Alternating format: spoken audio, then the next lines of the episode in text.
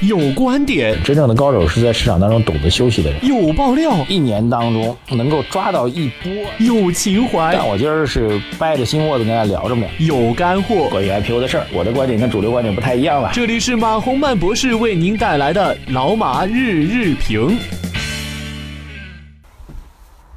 好，各位老马日行的听众朋友们，大家晚上好啊！现在晚上六点多钟吧，啊，录我们今天晚上的节目啊。这两天我们白天的节目啊，连续多次这个点评了权威人士的发言啊。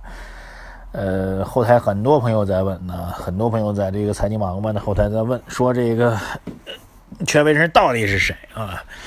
这个非要让我去猜，这个我觉得呢，从我仅是个人的猜测啊，不负这个这个责任啊，不负任何的这个正式的责任嘛。我觉得作为媒体人，有有权利可以去去判断一下这个文章的这个出处。那么我个人判断的，应该是来自于中央财经领导小组啊，这是。目前应该是在新的架构当中啊，我们在中央层面有很多的小组啊，比如企业改革、国有企业改革小组等等等等，很多的小组。那么这个小组呢，它其实是对于一些大的啊，与执政党、以与执政党相关系的这改革推进相关系的这样一个核心的一个部门。那么，啊，财经领导小组呢，主要负责财经领域当中的改革。那么我个人觉得，从这个这个权威人士的表达啊。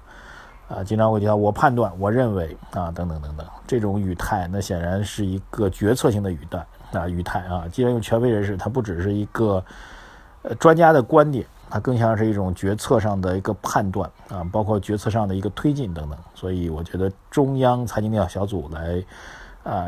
执笔吧，来形成这篇文章的概率会更大一些啊，这是我的一个个人判断啊。然后，所以这篇文章的权威性足以应该引起我们各位的这个极高度的重视，而且你不重视也不行啊啊！作为投资人来说，今天的市场昨从昨儿开始的调整吧，到今天的弱势，已经足以证明这篇文章的巨大的这个市场影响力了啊。当然呢，这个从今天盘面来讲吧，先得一点时间讲一下盘面。今天其实消息面有。一个事情就是物价指数，呃，CPI、PPI 出来之后，其实没有什么太多要点评的啊，基本上符合预期。那么，特别是 CPI 完全符合预期，PPI 呢也基本上差不多。那么，没有什么太多阶段性的东西，没有什么太多的这个有新闻性的东西去评论吧。那么，CPI 的主要的特点呢，就是猪肉价格反弹依然很高啊，但是我们判断猪肉价格在未来两三个月会逐步下调。呃，所以从物价指数来倒到这个宏观经济状况来讲呢，波澜不惊吧？我就用波澜不惊来形容。那么市场上当中最担心的这个所谓滞胀的问题，可能不大会出现了，就是经济增速下行的情况下，通货膨胀非常加剧。我个人觉得通货膨胀问题也不会特别的严重，所以这应该是一个要讲的。然后。今天碰到了一位这个也是我的朋友啊，同时呢也是我们这个呃节目后台的我们财经老马日评节目的这个忠实的听友啊，然后给我讲了对节目的一些看法和想法啊。从他的讲解当中，我们可以看到他其实还真的是啊每期啊，不管是早上还是晚上的节目啊，甚至包括微信公众号“财经马红漫”的微信公众号，各位一定要分清楚啊，我们有两个产品啊，一个是在蜻蜓电台当中的老马日评啊，还有一个是我们在。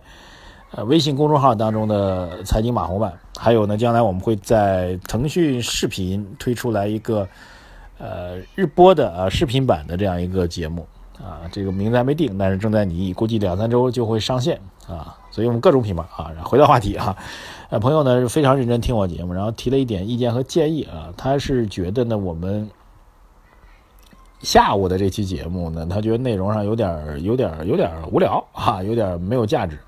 呃，我们下午的节目呢，更多的是跟朋友们的互动啊，会回答很多网友的提问啊，这个所以征求一下大家的意见啊。对于下午这期节目，呃，各位觉得有什么样的想法啊？有什么样的看法？您有什么样的这个需要诉求的下午这节目？除了股市的收评啊，还有就是我们现在这种问答的形式，您觉得靠不靠谱？然后问答或者有什么样新的建议，都可以留言给我。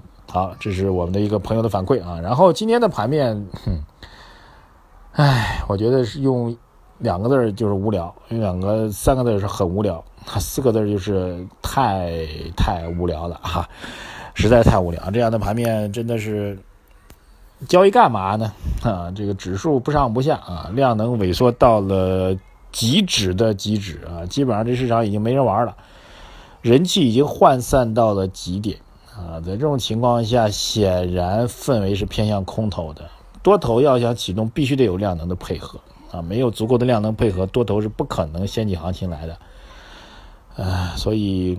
真的是乏善可陈啊，远离吧，远离啊！现在我觉得大家这个除了我这种没办法工作啊，就必须得给大家去分析这个盘面，否则呢，我也不想看啊，没意思，对吧？这是一个非常没意思的状况，这没意思状况啊，这个从热点上也能看得出来啊，这又是农林牧渔啊、白酒这种纯防御性的品种，象征性的，当然也不能说象征性涨得很厉害啊。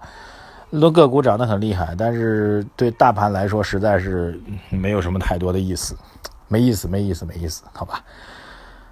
唉，其实不管是多还是空啊，我觉得大家都可以希望这个盘面能够活跃一点啊，这个还是有一些热点可以参与，这样的话对于投资人来说才会有兴趣。